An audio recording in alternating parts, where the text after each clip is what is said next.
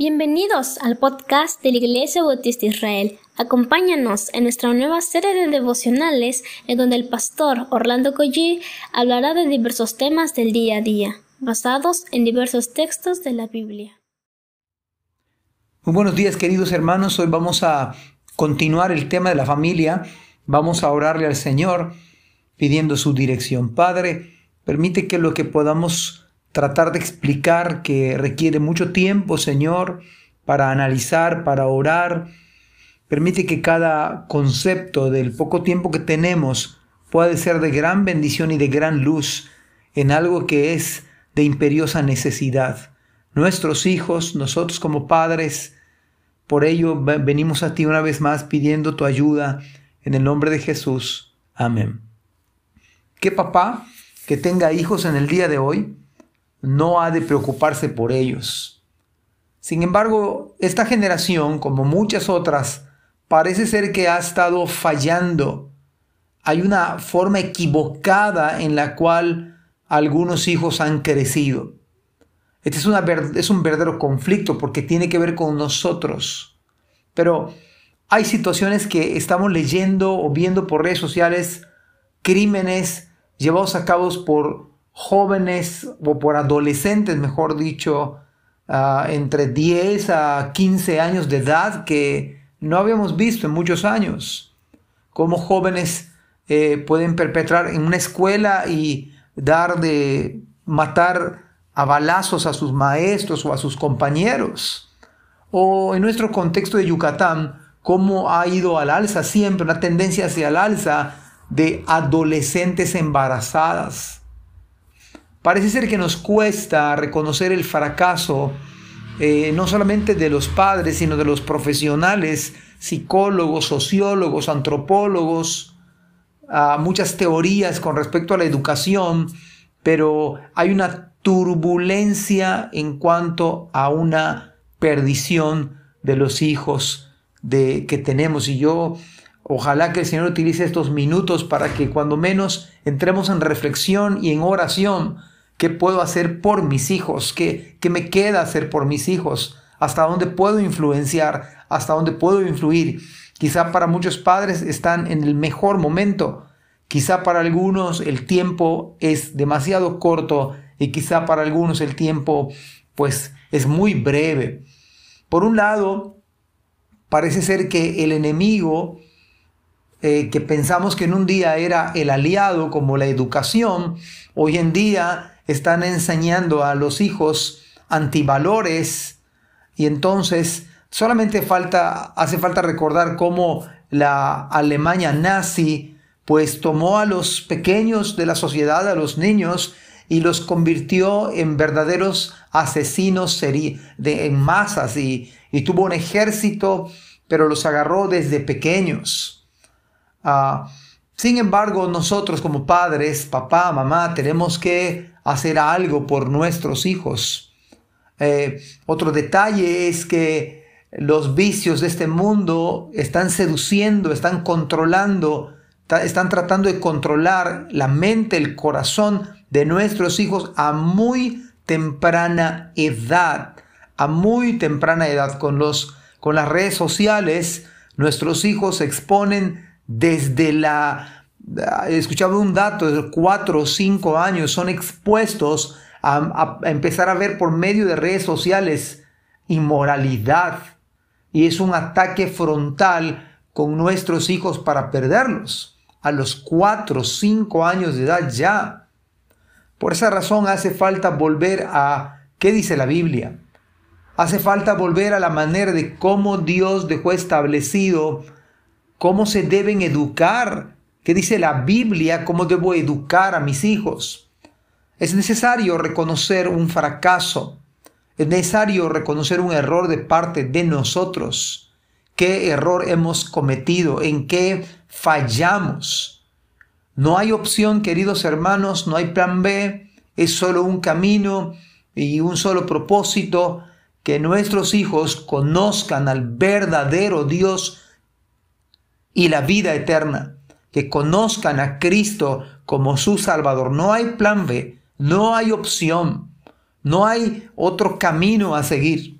Pero tú dirás, yo soy joven, no me he casado, no tengo hijos. Créeme que estos principios bíblicos que vamos a comenzar a estar viendo, ojalá yo le oro al Señor mientras estoy preparando esto, meditando en cada palabra, para que sea de bendición, de ayuda. Quizá ahorita no estás casado, eres joven o adolescente, pero toma nota, por favor. Porque nuestros hijos, los suyos y los futuros hijos, serán los próximos abogados, gerentes, economistas, empresarios, comerciantes, psicólogos, etc. Pero necesitan conocer por sobre todas las cosas a Cristo. ¿Y cómo? Por favor, en Éxodo capítulo 2, versículo 2 y 3, y voy a leer lo que el texto dice, y yo sé que en la iglesia y en la sociedad hay muchas mamás que están criando solas a sus hijos. Por algún motivo, por alguna razón, y este es un aliciente, quizás va a ser como un bálsamo, quizás sería. Esto no significa que los padres nos hacemos, nos estamos eh, a un lado o al margen, no. Esto es un llamado a los padres. Ojalá que los papás no dejaran a sus esposas a tomar el liderazgo y tomar la responsabilidad que nosotros tenemos delante del Señor. Pero Éxodo 2, 2 y 3 dice, la que concibió y dio a luz un hijo, y viendo lo que era hermoso, le tuvo escondido tres meses. Pero no pudiendo ocultarlo más tiempo, tomó una arquilla de juncos y la calafateó con asfalto y brea y colocó en ella al niño y lo puso en un carrizal a la orilla del mar, del río, perdón. La estrategia de Jocabed fue sencilla y es algo que nosotros debemos tomar como un principio bíblico, hacer lo imposible para criar a su hijo. Hermanos míos, nosotros tenemos que pensar bíblicamente y tenemos que hacer hasta lo imposible para que mis hijos para que los hijos de usted conozcan a Cristo. Ir en contra de las leyes imperantes fue para Jocabet, para salvar a su hijo. Pero no se pudo resistir ante lo que Dios le había llamado a criar a su hijo. Pero luego vemos a Moisés que prefirió, o sea que sí vale la pena, vale la pena hacer hasta lo imposible. La mayoría de los padres están tan afanados en que sus hijos tengan una carrera universitaria y una maestría y tener su casa y tener su etcétera, etcétera. Y nada de eso está mal. Eh, estoy a favor, no estoy en contra. Pero esta no es la prioridad. Esta no es la meta, no es el llamado, no es la, la voluntad suprema a la cual como Padre nos ha llamado el Señor. Este es el segundo lugar, quizás de importancia. La prioridad es que mis hijos, sus hijos, y el día de mañana que ustedes se casen jóvenes, puedan sus hijos conocer al Señor en una generación caída, turbulenta, atacada por el mundo, atacada por el mismo diablo y sus demonios.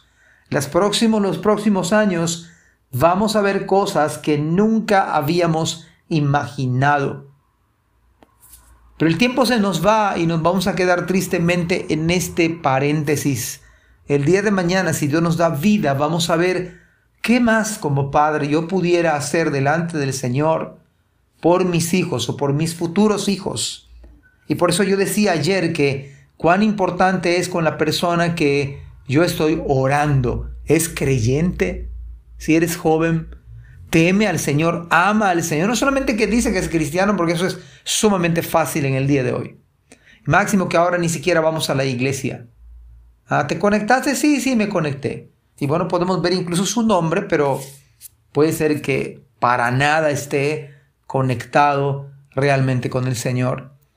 Y si eres papá o si eres mamá, que el Señor obre en nuestros corazones para hacer, pensemos en esto ahorita, lo imposible lo humanamente imposible, donde yo no pueda, es ahí donde Dios va a obrar. Pero ah, sigamos, si Dios nos da vida, mañana continuamos. Que Dios bendiga su santa palabra Y ánimo, yo oro al Señor por nuestros hijos y por sus futuros hijos. Que Dios les bendiga. Amén. Gracias por escuchar este podcast.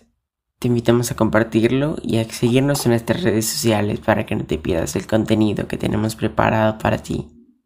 También nos puedes encontrar en nuestra página web www.ibismerida.org y contáctanos al correo ibismerida.gmail.com. Gracias por acompañarnos. Hasta la próxima.